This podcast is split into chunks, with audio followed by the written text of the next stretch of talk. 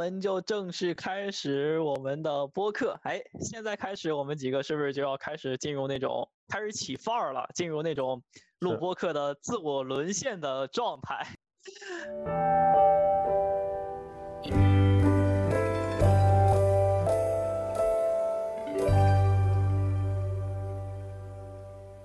大家好，欢迎来到人间变量，这是我们的第零期播客。为什么是第零期呢？嗯啊，就是呃，我们希望通过第零期去表达一下我们对我们建立这个播客的初衷，还有我们对我们播客的这个定位，然后希望可以通过第零期让大家建立起啊对我们这个播客的一个认识，然后也希望大家跟我们一起成长，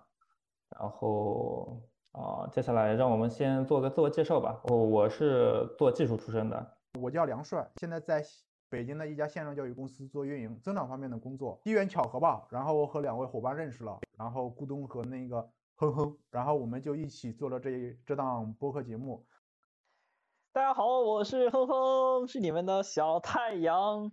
哎，我是一个产品经理啊，其实很巧，我们三个有产品、有技术、有运营，哎，这其实是一个相当比较成熟的一套班子了，是吧？都可能明天就可以去创业了，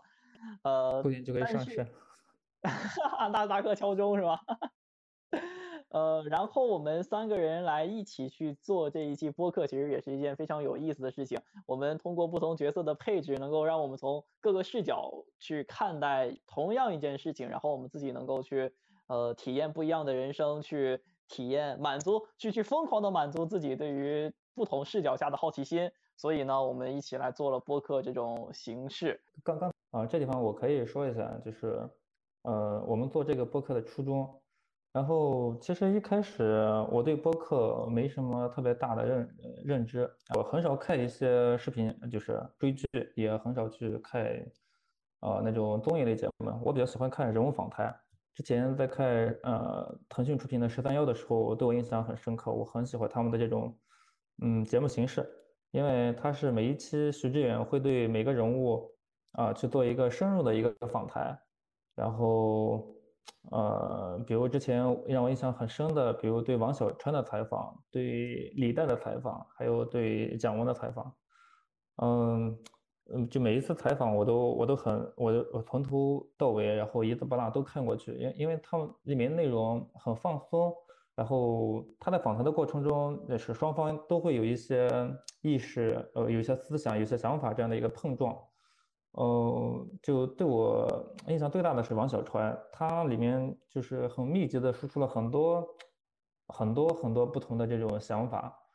呃，当时我就想，其实我自己也是一个有表达欲的人，呃，我希望如果有这样的访谈节目，可以去访谈我，访谈更多的这种小人物，比如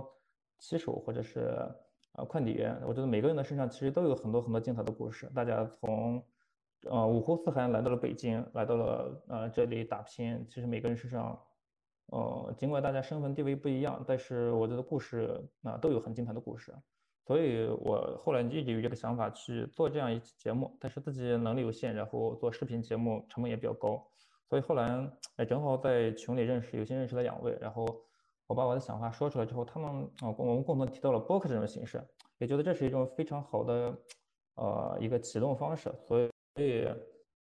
呃，所以我就我们呃就有了这个播客的呃呃有了这个播我们三个人的播客小团队。我一样，其实我跟咕咚有一个特别一样的点，就是我觉得播客是一个非常好的与自己与有趣灵魂对话的一种形式。现在的节奏，生活节奏都特别快，每个人都生活在自己的这样的一个社交牢笼里头，见到的都是固定的人、固定的老板、固定的同事，呃，固定的客户。这生活的圈子也越来越小，往往呢思维也就会局限在自己的职业范围之内，很难用其他的行业的视角去看待这个世界的发生的事情。比如说产品经理就永远都会以产品的视角去看，那很难再用医生或者律师的视角去看。那播客恰恰给了我们这样一个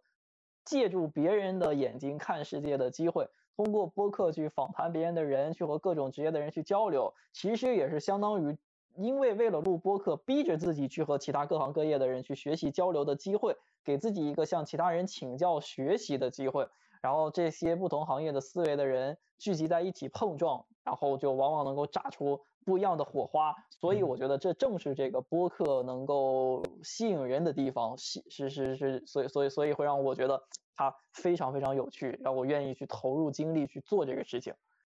那个除了刚才嗯，哼哼然提到那一点，与人交流啊、沟通啊、了解更多的人，然后了解你圈子之外的人之外的话，可能我还有一点是这样想，就是我本身也是一个小人物吧，可能对想了解别别的小人物，然后了解别人，可能实际上也是对本质上来讲的话，也是对自己的一个关心吧，然后对自己内心世界的一个关照吧，因为。我最早有小人物这种概念的话，实际上在大学的时候，那时候我毕业论文的话写的就是契诃夫短篇小说中小人物的形象，像那个变色龙里面的小人物啊，还有素丽，嗯，小说里面的小呃人物小人物。然后在那个时候我就有了这种萌芽吧，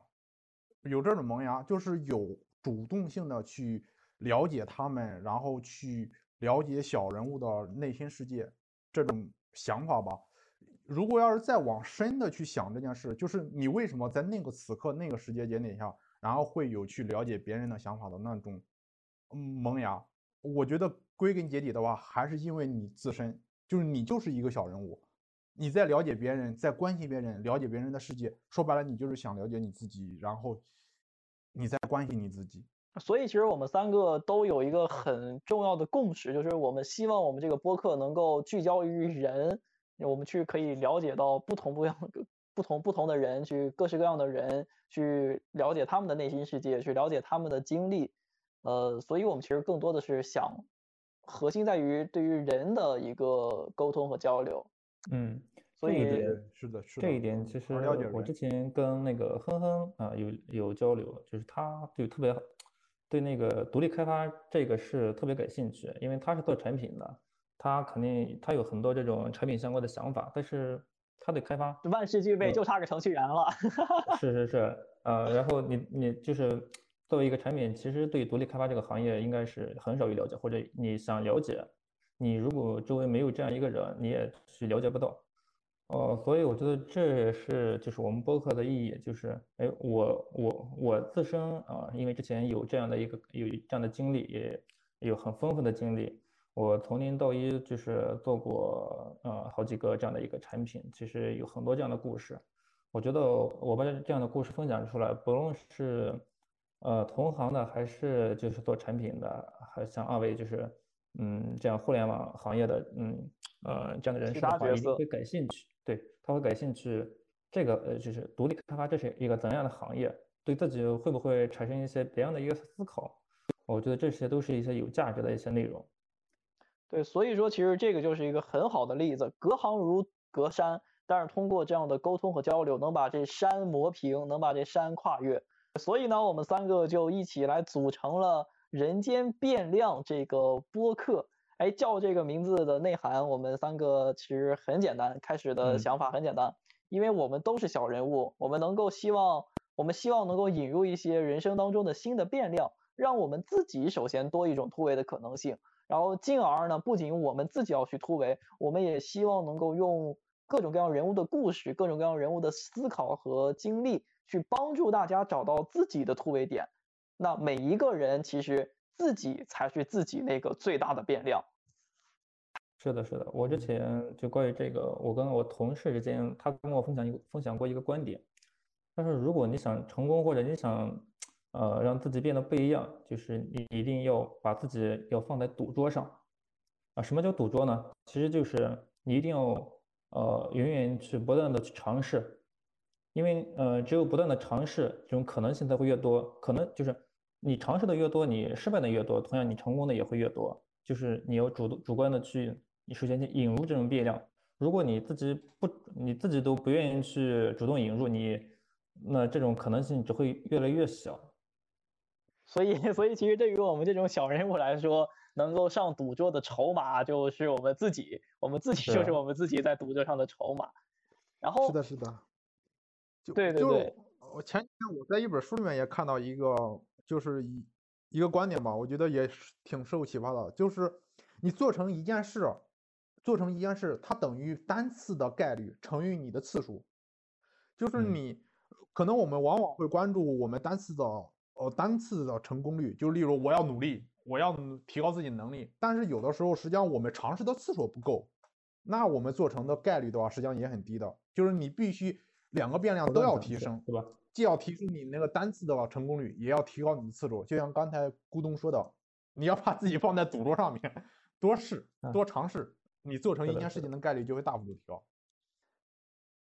那其实我们我们其实现在已经攒了挺多的故事，想要跟大家分享了。其实不光是我们打算邀请的嘉宾，包括我们三个，我们三个自己本身的经历也比较有趣。咕咚他自己是在做安卓开发，自己也是独立开发者，那这个经历也有很多很多可以去聊的点。呃，像梁帅过去学文学，然后呃现在又去做运营，从新媒体又到增长，其实这个过程当中他自己在。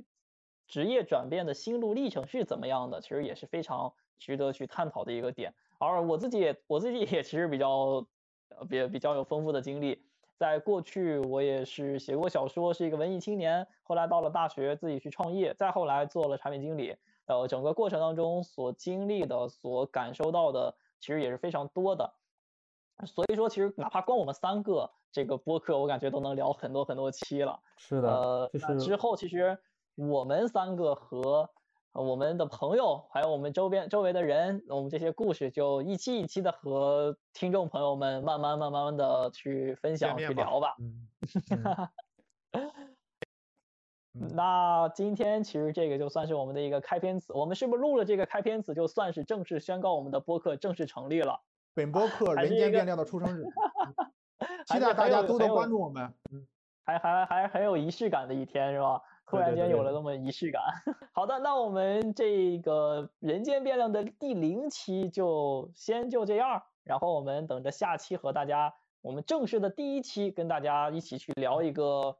一个神秘人的故事。啊，欢迎大家关注我们，然后期待我们第一期正式上线哦。好的，那我们第零期就这样，再见。好，下次再见。